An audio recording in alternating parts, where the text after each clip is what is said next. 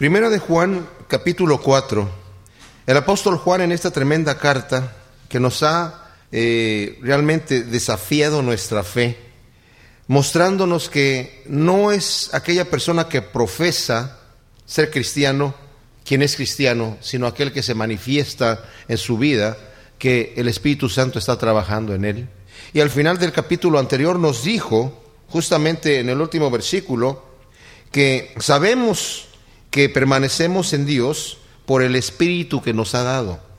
El apóstol Pablo nos dice en, ah, en Romanos capítulo 8, dice que no habéis recibido el espíritu de esclavitud para estar otra vez en temor, sino que habéis recibido el espíritu de adopción por el cual clamamos, Abba Padre. Y el espíritu mismo da testimonio a nuestro espíritu de que somos hijos de Dios. Una de las razones, porque nos ha mencionado varias eh, el apóstol Juan, de que sabemos que somos hijos de Dios, de que andamos en Él, nos lo dijo en el capítulo 1, en versículo 6, que permanecemos en Él. Dice, el que dice que permanece en Él debe andar como Él anduvo. Y luego nos dice aquí, en esto sabemos que Él permanece en nosotros. O sea, nosotros permanecemos en Él cuando andamos como Él anduvo, pero nosotros sabemos que Él permanece en nosotros por el Espíritu que nos ha dado. Y sabemos, llegó el momento en donde nuestra vida fue transformada. Llegó el momento en donde lo que antes no podíamos hacer, de repente empezamos a hacer. Empezamos a sentirnos mal cuando pecamos, empezamos a sentirnos culpables, empezamos a, venir a orar a Dios para que nos perdonara por nuestro pecado, empezamos a amar a nuestros enemigos, empezamos a ser capaces de perdonar al ofensor empezamos a ayudar al necesitado, empezamos de alguna manera a manifestar en nuestra vida el fruto del Espíritu Santo, pero también el fruto del Espíritu Santo que empezamos a manifestar era el fruto de gozo, de amor, de paz. Cuando nosotros leemos en Gálatas que nos dice, nos da una lista de las obras de la carne, y nos da una lista del fruto del Espíritu. Cuando nos da la lista de las obras de la carne, pues son varias cosas que podemos hacer, fornicación, inmundicia, eh, hechicería, lascivias, borracheras, eh, enemistades, pleitos, celos, iras, contiendas, disensiones, herejías y cosas semejantes a estas. Y es una lista más o menos larga. Pero dice, mas el fruto del Espíritu es amor, gozo, paz, paciencia, benignidad, bondad, fe, mansedumbre y templanza. Lo interesante es que dice, no dice los frutos del Espíritu son, sino el fruto del Espíritu es amor. Algunos interpretan que lo que sigue son simplemente características del amor, que es la paz, el gozo, la paciencia, la benignidad, la bondad. Cuando leemos la lista que está, la descripción más bien que nos da el apóstol Pablo en Primera de Corintios 13, que el amor es sufrido, es benigno, no busca lo suyo, no se envanece, no hace nada indebido, etcétera. Vemos características del amor y cuando leemos el fruto del Espíritu también son características de este fruto. Y nosotros sabemos que tenemos el Espíritu de Dios porque tenemos este fruto en nuestro corazón. Pero después de que nos ha dicho esto, bueno, esto entre paréntesis, lo digo porque hay personas que andan buscando una evidencia del Espíritu. Es que la evidencia del Espíritu es que algunos dicen tienes que hablar en lenguas.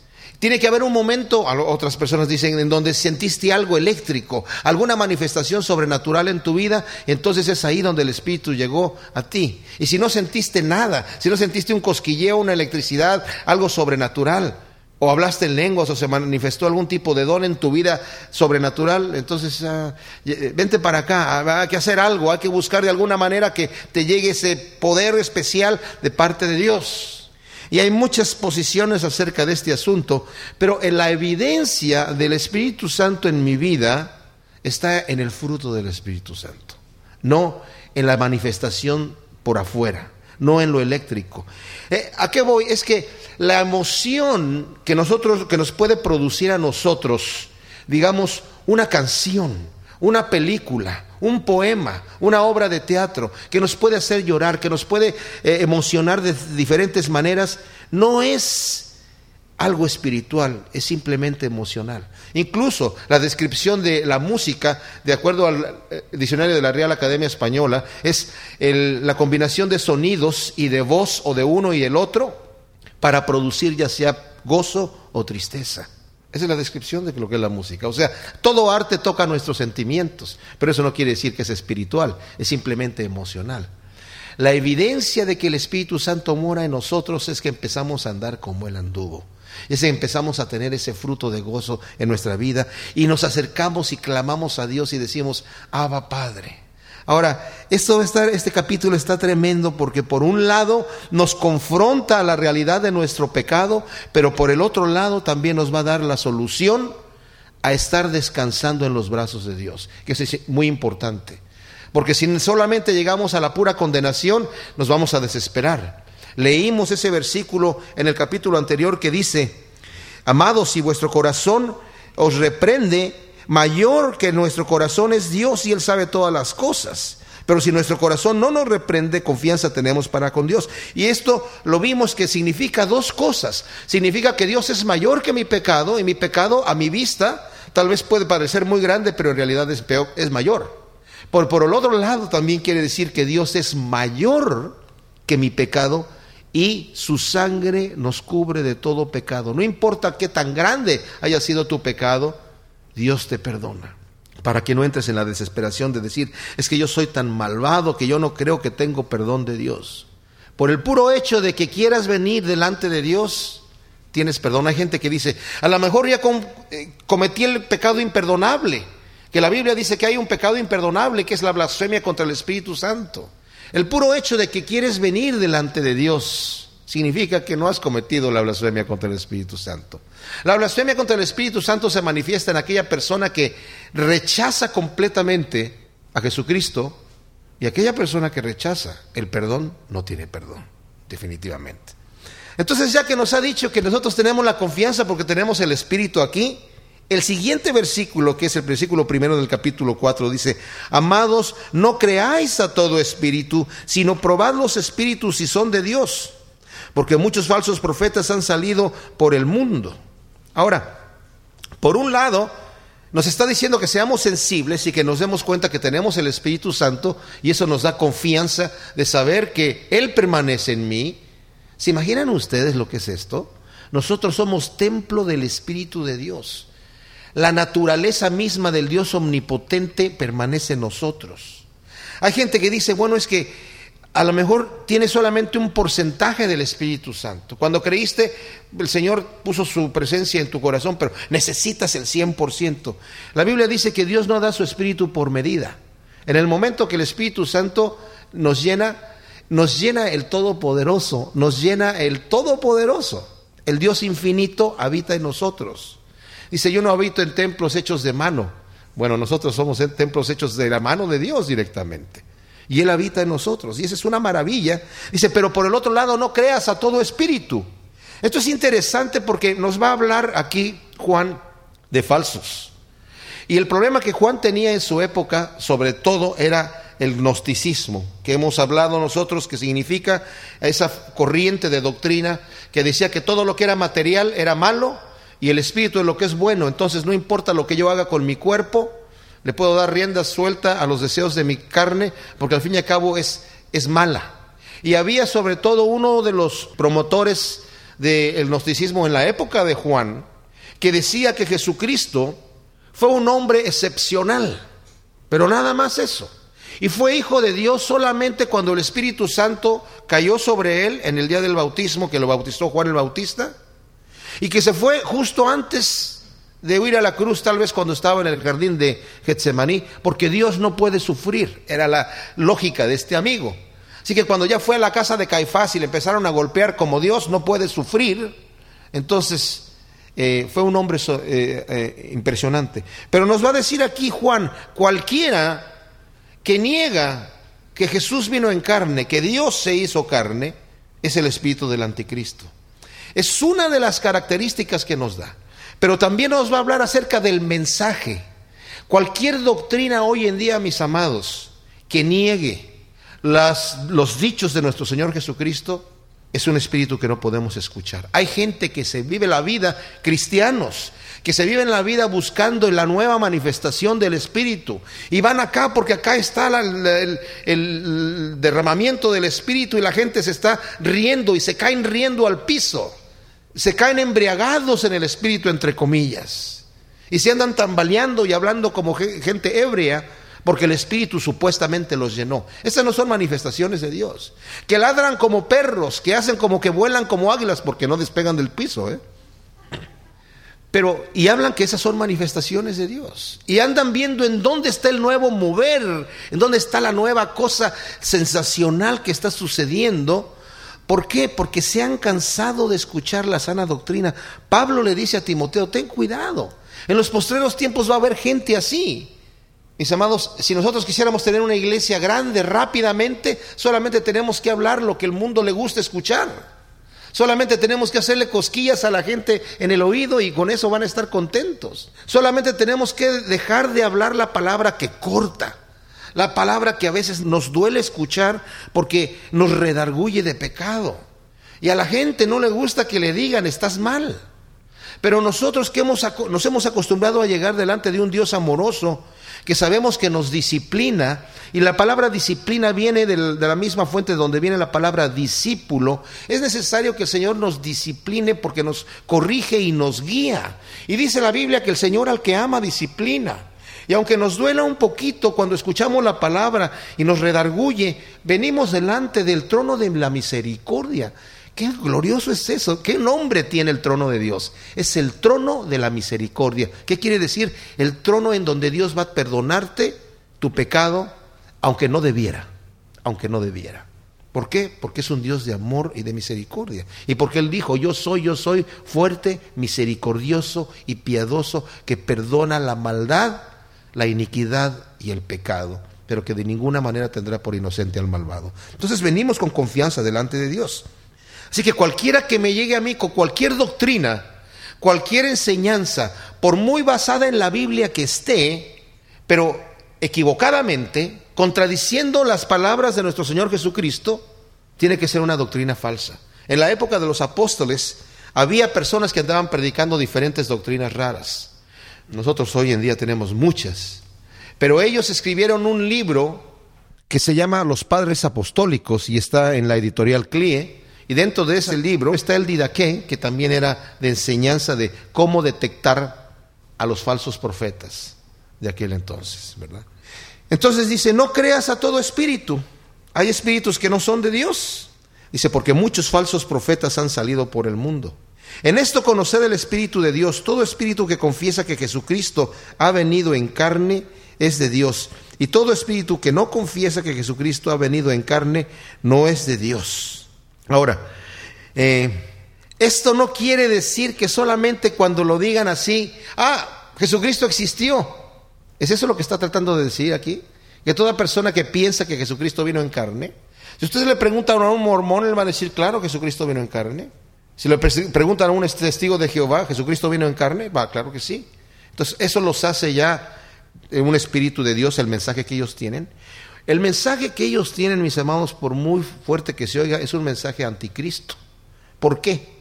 Porque ellos no creen que Jesucristo es el Dios eterno. Y lo que está diciendo aquí Juan, todo espíritu que no confiesa que Jesucristo vino en carne, la palabra Jesucristo viene de Jesús y de Cristo. Jesús es la traducción al griego de Yahshua en hebreo y Jesús en griego que significa Yahshua. Ya es la abreviación de Jehová o Yahvé. Shua, nuestra salvación. Todo aquel que confiesa que Dios, nuestro Salvador, vino en el, el enviado de Dios, el enviado, el Mesías, vino en carne, es el Espíritu de Dios. Pero los mormones, por ejemplo, dicen que no, que, que Jesús no es el, Dios omnipotente, ellos creen en una multitud de dioses porque ellos mismos creen que cuando se mueren van a ser ellos, si fueron un buen mormón, un Dios de un planeta y va a tener a sus esposas para llenar ese planeta. Ellos dicen que nuestro Dios ahorita es Adán y Jesucristo es simple y sencillamente el hermano de Lucifer, que tuvo un plan para la salvación, pero que no es no es Dios. Ellos creen, los testigos de Jehová, por ejemplo, que Jesucristo es el arcángel Miguel. Y hay varios movimientos hoy en día, varias sectas que creen eso, que no fue el Dios eterno, eterno con el Padre, sino que fue una criatura que ha sido hecha por el Padre y bueno, ahora, la mayoría de esta gente que andan tocando las puertas y andan dando su mensaje, ellos no están pensando, yo tengo un espíritu del anticristo y estoy predicando la mentira. No la mayoría de ellos no piensan así. La mayoría de los falsos profetas no saben que son falsos. ¿Qué es lo que ha sucedido entonces? ¿Cómo llega una persona a llegar a ser falso? Cuando deja de cotejar la palabra de Dios. Por eso yo, mis amados, cuando hablo aquí, no crean a toda palabra que yo digo, verifiquen sus escrituras, estudien sus escrituras para ver si lo que yo les estoy diciendo es verdad o no. Cuando Pablo salió de Tesalónica y se fue a, a Berea, Dice que empezó a hablar con los judíos y los judíos dice que fueron más nobles que los de Tesalónica porque escucharon a Pablo, recibieron el mensaje, dice, y cotejaban diariamente las escrituras para verificar si eso que les decía Pablo era así. A ver, Pablo, tú estás hablando y eres muy elocuente y lo que estás diciendo tiene mucho sentido. Pero vamos a ver qué dice la palabra de Dios. Vamos a ver si lo que tú estás diciendo es exactamente lo que nos está diciendo la palabra de Dios. De allí, si ustedes se ponen a investigar todas las doctrinas raras que hay hoy en día, no van a encontrar apoyo en la palabra de Dios. Estaba yo leyendo un folleto acerca de consejería, que habla muy bonito, ¿verdad? Dada ciertos, ciertos consejos psicológicos, pero después cuando se mete en el tema, supuestamente escrito por, por unos cristianos, cuando se mete en el tema espiritual, dice, ahora lo que hay que hacer es que tal vez tú estás sufriendo por una maldición generacional de tus padres o de tus abuelos o de algún antepasado. Entonces, como estás sufriendo por una maldición antigua, de un antepasado, tienes que romper esa maldición. Y para romper esa maldición tienes que directamente llegar y decir yo rompo esa maldición. ¿En dónde está eso en la palabra de Dios? Que Pablo llegó algún día a decir yo rompo la maldición de tu vida. ¿En dónde Jesucristo le dijo a alguien yo rompo la maldición de tu vida? ¿En dónde Pablo enseñó mientras no rompas la maldición que hay en la vida de fulano de tal no va a poder seguir adelante? ¿Dónde está eso en la escritura? No está. ¿Por qué no está? Porque es mentira. Pero a veces las doctrinas raras que salen, salen cuando una persona deduce algo de una escritura, hace un exégesis mal hecho, una deducción mal hecha, y de allí busca algunos versículos que lo apoyen. Mis amados, yo puedo hacer que la Biblia diga lo que yo quiera. La puedo utilizar como un abogado usa la constitución para defender o para condenar. Eso sería lo que se llama un estudio deductivo. Pero el estudio inductivo es qué es lo que dice el texto, qué es lo que me está diciendo a mí el Señor a través de la palabra. Y eso es lo que yo tengo que verificar. No las conclusiones tan hermosas. Y a veces vemos personas que se visten muy bien, hablan muy elocuente y pues si es fulano de tal, mira cuántos doctorados tiene en teología, en divinidad. Debe de saber lo que está diciendo. No necesariamente. No necesariamente. Bueno, es maestro en el instituto bíblico. El 60% o más de los maestros de los institutos bíblicos, desafortunadamente hoy en día, ni siquiera creen que Jesucristo sea el Hijo de Dios. Hay que filtrar muchas cosas y aquí nos está diciendo Juan, mis amados, tienen que discriminar lo negativo. La palabra discriminar es políticamente incorrecta, pero es algo sano. Cuando abrimos el botiquín de ahí del baño tenemos que discriminar lo que nos va a hacer daño con lo que nos va a hacer bien. Tenemos que discriminar lo que nos hace daño con lo que nos hace bien. Discriminar no es malo, simplemente es decir, esto no es verdad, esto no me sirve, me hace daño, lo hago a un lado.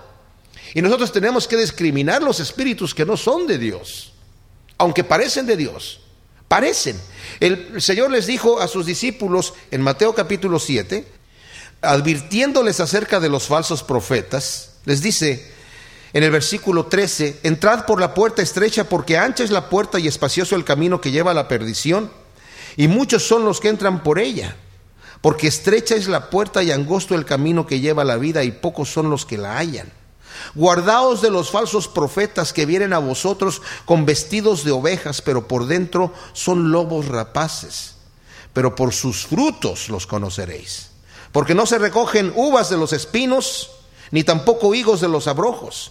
Así que todo buen árbol da buenos frutos, pero el árbol malo da malos frutos. No puede el buen árbol dar malos frutos, ni el árbol malo dar frutos buenos. Todo árbol que no da buen fruto es cortado y echado en el fuego, así que por sus frutos los conoceréis. En esto conoced, dijo Juan, el Espíritu de Dios, todo espíritu que confiesa que, que, Jehová, que Yahvé, es el, Dios eterno, eh, que es el Mesías, nuestra salvación ha venido en carne, es de Dios. Y el espíritu que no confiesa que Jesucristo ha venido en carne, entonces no es de Dios. Y este es el espíritu del anticristo, el cual vosotros habéis oído que viene y que ahora ya está en el mundo. No está diciendo que es el anticristo, sino el espíritu anticristo. Y anticristo significa dos cosas. Significa aquel que suplanta a Cristo, pero también significa aquel que está en contra de Cristo. El que suplanta y el que está en contra de Cristo. Hijitos, vosotros sois de Dios y los habéis vencido, porque mayor es el que está en vosotros que el que está en el mundo. Esto es bien interesante, mis amados, porque yo me gozo cuando, cuando en la iglesia se enseña una palabra contundente y es la palabra de Dios. Cuando alguno de ustedes escucha una falsa doctrina, inmediatamente sale una banderita roja, se prende una luz roja que dice, oh, oh, esto se oye mal. ¿No es así? Y dice, ¿y en qué hemos vencido? En que llegaron los, ah, eh, gnósticos diciéndoles, eh, ustedes tienen que venirse para acá. Jesucristo fue solamente un hombre y dijeron, no, yo no me quedo con el, gnosticismo, yo me quedo con Cristo. ¿En qué vencieron? En que se mantuvieron en la verdad. En que les fueron a tocar la puerta y les empezaron a decir, no, que mira, que no, que Jesucristo solamente es un hombre, es un Dios más pequeño, que es el hermano de no sé quién. No, no, yo me quedo con mi Cristo. En eso han vencido. En eso hemos vencido nosotros, nos está diciendo aquí Juan. Ellos son del mundo y por eso hablan del mundo y el mundo los oye. Nosotros somos de Dios y el que conoce a Dios nos oye. El que no es de Dios no nos oye. En esto conocemos el espíritu de verdad y el espíritu de error. Fíjense, dice, ellos son del mundo y por eso hablan del mundo y el mundo los oye. Cuán populares son esas doctrinas en donde a la gente se le da una palmadita en la espalda y le dice, todo está bien, tú eres excelente, eres excelente y, júntate con los que te celebran, con la gente que te aplaude. Y una vez escuché ese mensaje de un pastor muy popular, de una iglesia gigante. Dijo, júntate con la gente que te celebra. ¿Para qué estás con gente que te está criticando y que te está diciendo que estás mal aquí o allá? ¿A poco eso te hace sentir bien? Júntate con la gente que te dice que está bien lo que estás haciendo. Júntate con la gente que te, aplaude. Pues eso es una maldad terrible. Porque necesitamos nosotros, la iglesia existe, una de las razones es para ayudarnos, para, para reprendernos en amor unos por, los otros, para exhortarnos en amor y ayudarnos a salir del error, para mantenernos firmes en la roca. Dice, pero los que son de Dios, nos escuchan, aunque les duela el mensaje, aunque duela el mensaje, nos escuchan. En el versículo 7 del capítulo 4 de Primera de Juan, Juan nos ha estado hablando acerca de las características que debe de tener un verdadero seguidor de Jesucristo, un verdadero hijo de Dios. Nos ha hablado acerca de los espíritus de error, y del Espíritu de verdad que es de Dios, que confirma en nuestro corazón que somos hijos de Dios. Nos ha desafiado a decir que si decimos que tenemos comunión con Dios, debemos andar en luz porque Dios anda en luz. Y si andamos en tinieblas, nos estamos contradiciendo.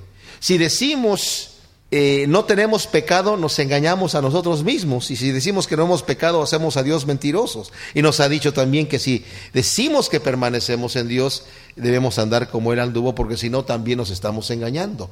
Y ahora aquí en esta sección del capítulo 4 de Primera de Juan, desde el versículo 7 hasta el final, nos va a hablar acerca de otra prueba. Juan nos está dando diferentes maneras de probar en nuestro corazón cómo está nuestra temperatura en cuanto a nuestro, cristianismo. Y este final del capítulo 4 es tremendo porque por un lado nos va a enfrentar a la realidad de nuestro pecado, pero también nos va a confortar en la realidad de que aunque nosotros somos unos grandes pecadores, tenemos un gran Salvador. Y nos dice, hijitos, amados, amémonos unos a otros porque el amor es de Dios. Todo aquel que ama es nacido de Dios y conoce a Dios. El que no ama no ha conocido a Dios porque Dios es amor. Aquí está utilizando la palabra ágape, no, no la palabra amor que nosotros a veces cuando pensamos en la palabra amor, pensamos en un amor sentimental. Es lo primero que nos llega a la mente. Y el amor sentimental es un buen amor, tenemos que tenerlo.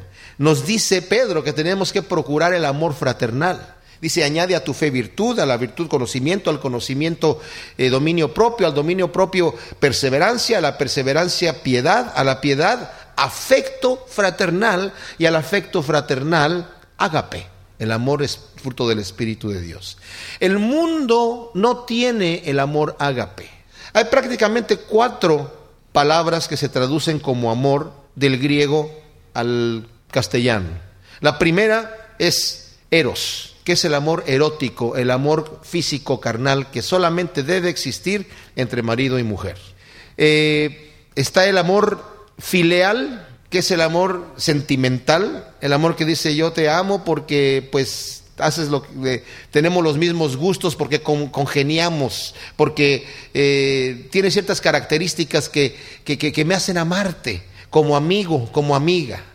Es el amor filial, que debemos de tenerlo y debemos procurarlo incluso entre nosotros los cristianos. Está el amor eh, estorgio, que es el amor familiar, con el que yo amo a mis hijos y a mis parientes, etcétera, pero también está el amor ágape, que es fruto del Espíritu, que no se siente. Ese fruto del Espíritu, como va contra la carne, la mayoría de las veces no se siente ni siquiera darlo, porque va en contra de la carne. Y es el amor con el cual yo puedo amar a mi enemigo. Aunque es mi enemigo y me está haciendo daño, yo puedo orar por él y bendecirlo. Es el amor con el cual Cristo dijo, perdona a los padres porque no saben lo que hacen. No lo dijo hipócritamente, no lo dijo en burla, no lo dijo para que digan, quiero que esto se escriba en la Biblia para que vean lo que yo puedo hacer en el momento de mi muerte. Lo dijo en serio. Y lo dijo en voz alta para que nosotros supiéramos lo que había en su corazón. Como Esteban, el primer mártir, cuando lo estaban apedreando, dijo, Señor, no les tomes en cuenta este pecado. Y lo dijo en serio. Es el amor ágape. Entonces dice, amados, necesitamos amarnos unos a otros, aunque no sintamos. Esto quiere decir que tal vez hay personas que me caen mal. Tal vez tengo mi grupito dentro de la iglesia con mis amiguitos y ya estos son los que voy a amar, pero aquel fulano de tal, hoy no, este, no lo aguanto. No. Dice aquí, necesitamos amarnos con amor ágape, unos a otros. ¿Por qué? Porque este fruto de amor es de Dios. Y todo aquel que ama, todo aquel que tiene ágape en su corazón es nacido de Dios y conoce a Dios. Todo aquel que es capaz de contra su voluntad amar a su enemigo es nacido de Dios y conoce a Dios. Pero el que no tiene esto y no ama, no ha conocido a Dios porque Dios es amor. La gente puede decir de labios afuera, eh, yo amo a Dios. Dice, pero si tú no estás amando, si tú no estás amando a tu prójimo, no conoces a Dios. Y luego dice, en esto se mostró el amor de Dios para con nosotros en que Dios envió a su Hijo unigénito al mundo para que vivamos por Él. Esto es tremendo, mis amados, porque siempre que el Señor quiere mostrarnos el amor de Dios, nos apunta a la cruz de Cristo. Y la cruz de Cristo es una ofensa al mundo. ¿Saben por qué es una ofensa al mundo? Porque la cruz de Cristo le está diciendo al individuo, tú tienes pecado, tú estás mal delante de Dios. Y como estás tú, te vas a ir al infierno a una condenación eterna. La gente no quiere oír ese mensaje. La gente recibe a Cristo siempre y cuando lo quiere ver como un ejemplo, como el profeta, como un hombre que buen filósofo, como una persona que dijo cosas bonitas. Pero este que dijo cosas bonitas también dijo, entra por la puerta estrecha, agoniza por entrar por la puerta estrecha. Es el mismo que dijo, el que quiera venir en pos de mí, nieguese a sí mismo, tome su cruz y sígame. Y es el mismo que dijo, yo soy el camino, la verdad y la vida, y nadie viene al Padre si no viene a través de mí. Yo soy la puerta. Entonces la cruz de Cristo es ofensa al mundo porque le estamos diciendo a la gente que si no viene a través de Cristo y a través de la cruz de Cristo que significa como dijo Pablo, ya no vivo yo, sino que vive Cristo en mí. Ah, no podemos, ay, pues le aplaudimos a Pablo, Pablo, qué bueno, tremendo Pablo. Pero si nosotros no hacemos lo mismo, no somos cristianos. Si no estamos crucificados con Cristo en la cruz y podemos decir, ya no vivo yo, sino vive Cristo en mí, y lo que vivo ahora en la carne, lo vivo en fe, en la fe del Hijo de Dios. Dice la escritura que este mensaje de la cruz es un mensaje que era tropiezo para los judíos y ofensa para los griegos. Porque los griegos hablaban, los dioses de los griegos eran eh, dioses de pasiones. no tenían amor para nada, ágape nada, ni siquiera fileo. Tenían solamente un amor erótico, un amor de pasión. Y esas pasiones las glorificaban a través de sus dioses. Pero les digo una cosa, ninguna religión exceptuando la religión cristiana, habla de ágape, del amor que se da. Hay religiones que están basadas en el odio, esa es su fuerza, ese es su atractivo, como el Islam, por ejemplo. La venganza, el matar al infiel, a todo aquel que no cree lo que yo creo, hay que eliminarlo completamente, en la forma más terrible. Y Alá me va a dar la victoria, porque eso es lo que Alá quiere, venganza, sangre. No, Dios es amor y dice, y en esto conocemos del amor de Dios, en que envió a su Hijo unigénito para que vivamos por Él. Y lo entregó por nosotros, derramando su sangre por nosotros. Esto es algo que yo no lo puedo entender. No puedo entender el amor de Dios de esta manera. Porque saben que, mis amados, antes de la fundación del mundo, dice la Escritura, que el Cordero de Dios fue inmolado desde antes de la fundación del mundo. Dios vive fuera del espacio y del tiempo. Y antes de haber creado el universo, él sabía que al hacer el universo y al poner al hombre en el planeta, el hombre se iba a revelar y él para poder redimir al hombre tenía que morir en la cruz y aún así dijo, vale la pena, porque nos amó de tal manera. Es un amor que no podemos entender. Desde antes de la fundación del mundo nos amó Dios. ¿Se imaginan eso? Yo no lo puedo comprender. Que Dios, no teniendo necesidad de haber hecho eso, nos hizo solamente por una fuerza que lo impulsó. Y la fuerza que lo impulsó fue el amor que te tenía a ti y que me tenía a mí.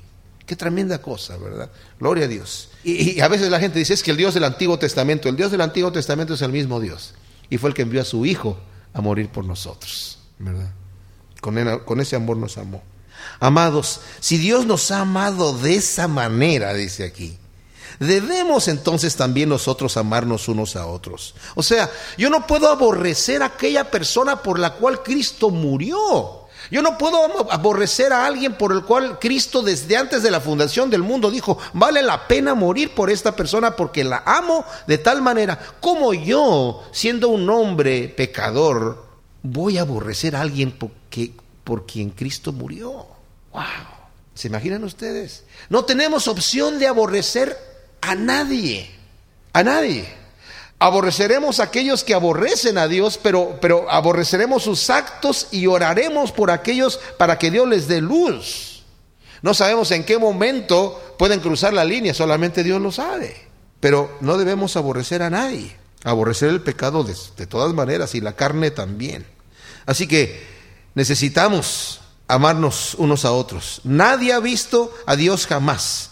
Si nos amamos unos a otros, Dios permanece en nosotros y su amor se ha perfeccionado en nosotros. Ahora, nadie ha visto jamás a Dios. Un momento, alguien puede decir, que no lo vio Moisés, que no lo vio Abraham cuando vino con dos ángeles y antes de la destrucción de Sodoma y Gomorra, estuvo allí hablando con, con Abraham por un buen rato. ¿Que no lo vio Adán? ¿No lo habrá visto Eva también? Dice Juan que a Dios nadie le ha visto, pero que el unigénito Hijo de Dios, Él lo ha manifestado a nosotros. Lo que han visto, han visto al Señor Jesucristo de antemano. Dice, Abraham, antes de que Abraham fuese, yo soy.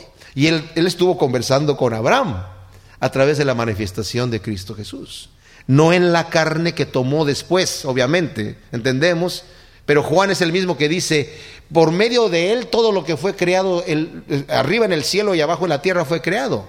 El creador del universo es el Hijo.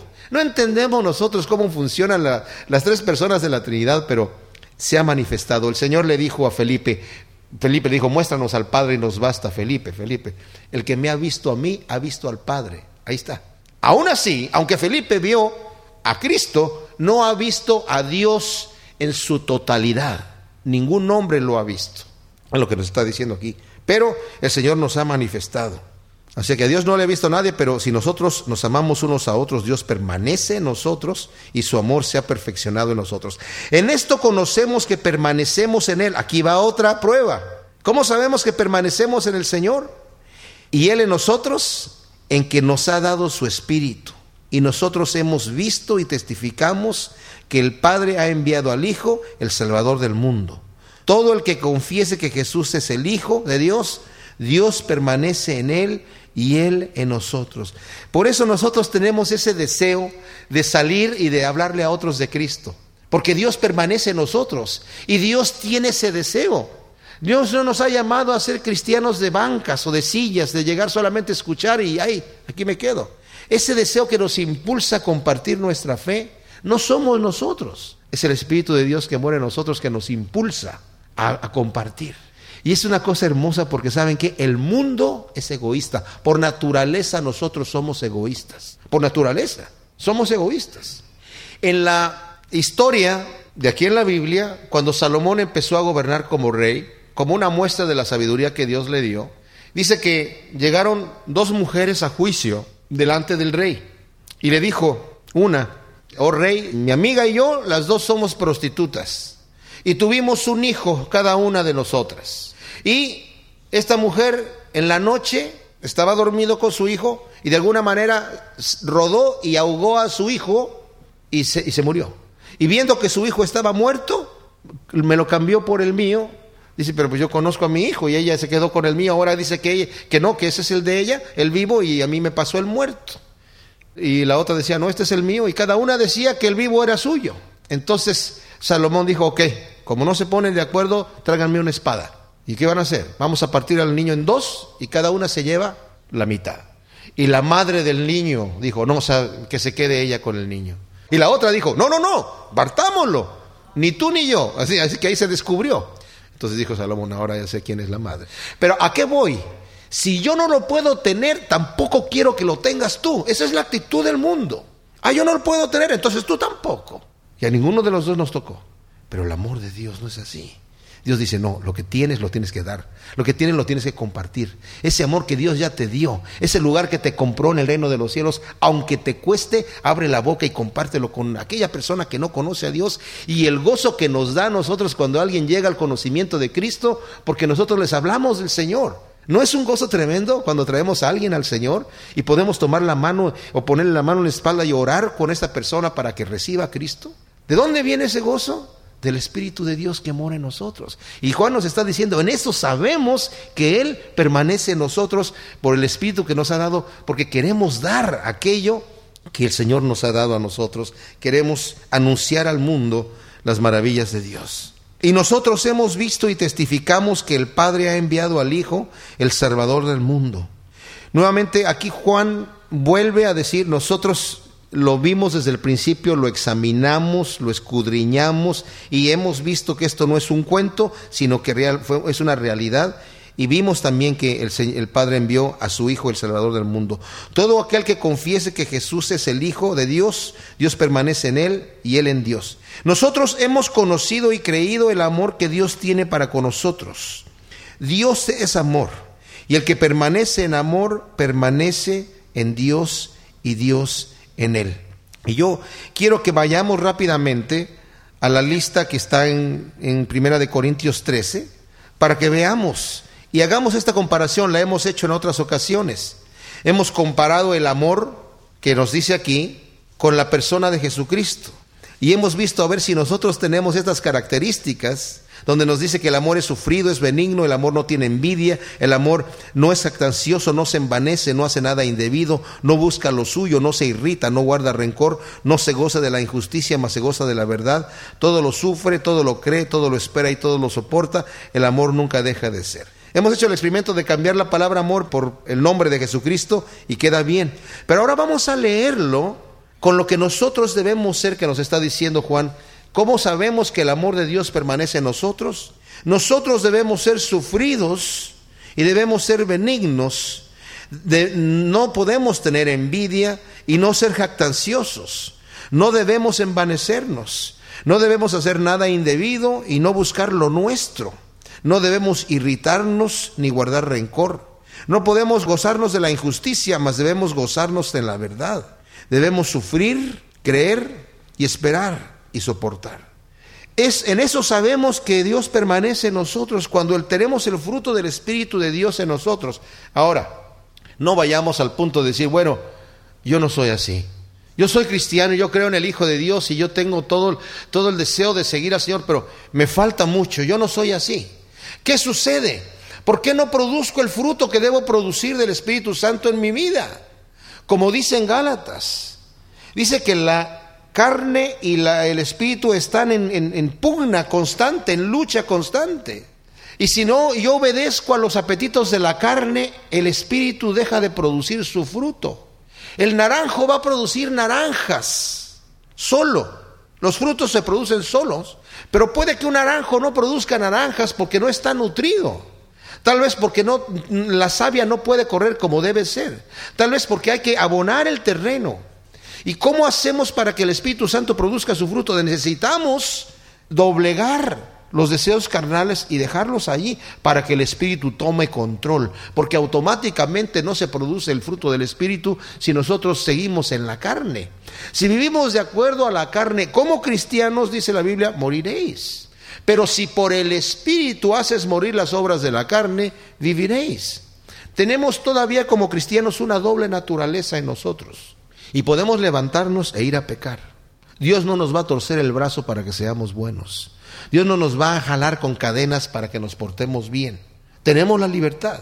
Dice, si el Hijo los libertare, seréis verdaderamente libres. Antes no teníamos opción, lo único que podíamos hacer era pecar, solamente. Por muy buenos que nos quisiéramos portar, lo único que podíamos hacer era pecar. Pero en el momento que el Señor ha puesto su espíritu en nosotros y nos ha dado su naturaleza, ahora podemos hacer la voluntad de Dios porque el espíritu de Dios mora en nosotros. Pero necesitamos tomar esta decisión. Por eso dice Pablo y nos dice también Juan. Hijitos, estas cosas las estoy diciendo para que no pequen. No para que pequen, no para que tengan libertad de pecar. ¿Y por qué nos dice eso? Porque podemos salir a pecar. Pablo dice entonces que perseveraremos en el pecado para que la gracia abunde, porque donde abundó el pecado sobreabundó la gracia. No, el pecado ya no tiene poder. Así que presenta tus miembros para la justicia. Antes no podías presentarlos a la justicia, ahora con el Espíritu de Dios sí puedes presentarlos a la justicia, porque si no, también lo puedes presentar a la injusticia. Puedes perseverar en el pecado pensando que es para que la gracia abunde. Y aunque Juan dijo estas cosas os digo para que no pequéis, alguien puede decir, pues yo puedo seguir pecando. Vimos que en Deuteronomio que el Señor advierte a través de Moisés al pueblo, dice, aquel, aquella persona que después de que yo he dado los mandamientos y diciendo, estas bendiciones te van a ocurrir cuando obedezcas al Señor y estas maldiciones te van a ocurrir cuando dejes el camino de Dios, aquella persona que se dé palmaditas en la espalda a sí mismo y diga, no, a mí me va a ir bien aunque ande en la rebeldía y en la terquedad de mi corazón, dice Señor, yo voy a destruir a esa persona. ¿Y saben qué? Podemos caer nosotros en ese tipo de pensamiento ah, mira, es que esto es para todos los demás, pero yo, yo me llevo, tengo otra forma con el Señor. A mí no me va a hacer daño el pecado este que tengo aquí. A los demás sí, y hay que decirles que no lo hagan, pero yo estoy tranquilito con el Señor. Cuidado, ¿eh? porque esa, ese es un pensamiento común en nuestro terrible y duro corazón de pensar, a mí no me va a pasar nada. No, tenemos que cuidar nuestra salvación con temor y temblor, con temor y temblor y no sea que nos deslicemos. Nos dice Pablo en Filipenses, ¿verdad? Eh, entonces, nos dice aquí, y nosotros hemos conocido y creído al amor de Dios que tiene para con nosotros. Dios es amor y el que permanece en amor permanece en Dios y Dios en él. Tenemos que permanecer. En esto se ha perfeccionado el amor en nosotros para que tengamos confianza en el día del juicio, pues como Él es, así somos nosotros en el mundo en este mundo. El amor de Dios se ha perfeccionado en nosotros para que tengamos confianza en el día del juicio. Este es un versículo fuerte, ¿eh? porque ¿quién se puede parar aquí hoy y decir, yo tengo confianza? Yo me paro delante de Dios y decirle, mm, aquí estoy, Señor, con toda confianza. ¿Quién? Nadie, ¿verdad? Les digo una cosa, el puro hecho de que nuestro, nuestro corazón nos está redarguyendo es el hecho de que nos podemos parar en confianza porque no nos paramos solos. Cristo está a nuestro lado. Y Cristo es el que dice, Padre, yo ya pagué por sus pecados y Él es el que los está representando y defendiendo. Dice la Biblia que nosotros estamos sentados en lugares celestiales con Cristo Jesús. Ahora, hoy, en este instante, estamos allí porque Él nos está representando. Como nosotros estamos representando a Cristo en la tierra, Él nos está representando delante del Padre. ¡Qué glorioso! Y nos paramos con confianza, no por nuestra bondad, sino porque estamos con Él, porque Él permanece en mí y yo en Él. Nos paramos con confianza. Y luego dice, y aquí esto es lo, lo, grandioso, dice, en el amor no hay temor, sino que el perfecto amor echa fuera el temor, porque el temor lleva en sí castigo, de donde el que teme no ha sido perfeccionado en amor. Nosotros le amamos a Él porque Él nos amó primero. Ahora, dice, en el amor no hay temor. ¿Qué quiere decir esto? Que cuando realmente amamos al Señor y tenemos el amor en nuestro corazón, ya no tememos. No, no, es, no es el temor reverente a Dios del que está hablando aquí, sino el terror. Ay, Dios, cuando pensamos en Dios, ¿cómo venimos? Venimos con temblor. Ay, no, no, no, ¿me va a pegar? No, en el perfecto amor, cuando hemos amado al Señor, no tenemos ese temor, ese terror. Tenemos un temor reverente, pero no un temor. Dice, por eso dice, no hemos recibido, dice Pablo, el espíritu de esclavitud antes sino que hemos recibido el espíritu de adopción, por el cual podemos levantar nuestras manos y decirle papá a nuestro Dios. Qué cosa tan tremenda. Dice, porque el que está todavía con ese temor de que Dios le va a pegar, pues el temor lleva en sí castigo. Nosotros le amamos a Él porque Él nos amó primero. Literalmente la traducción es nosotros amamos, punto. Tenemos amor en nuestro corazón, claro que le amamos a Él también, pero la traducción dice nosotros amamos porque Él nos amó primero. Tenemos amor en nuestro corazón porque Él nos ha amado. Si alguno dice yo amo a Dios y aborrece a su hermano, es mentiroso, pues el que no ama a su hermano a quien ha visto, ¿cómo puede amar a Dios a quien no ha visto? Y nosotros tenemos este mandamiento de Él. El que ama a Dios, ame también a su hermano. Como dije, muy fácilmente podemos decir, yo amo a Dios, pero si no tenemos ese amor hacia los demás, en realidad no estamos amando a Dios. Y ahí está otra prueba. Padre, te damos gracias por tu palabra. Te pedimos que realmente pongas en nuestro corazón ese amor genuino unos por otros, Señor, para que aún podamos amar a nuestros enemigos en cualquier circunstancia. En el nombre de Cristo Jesús. Amén.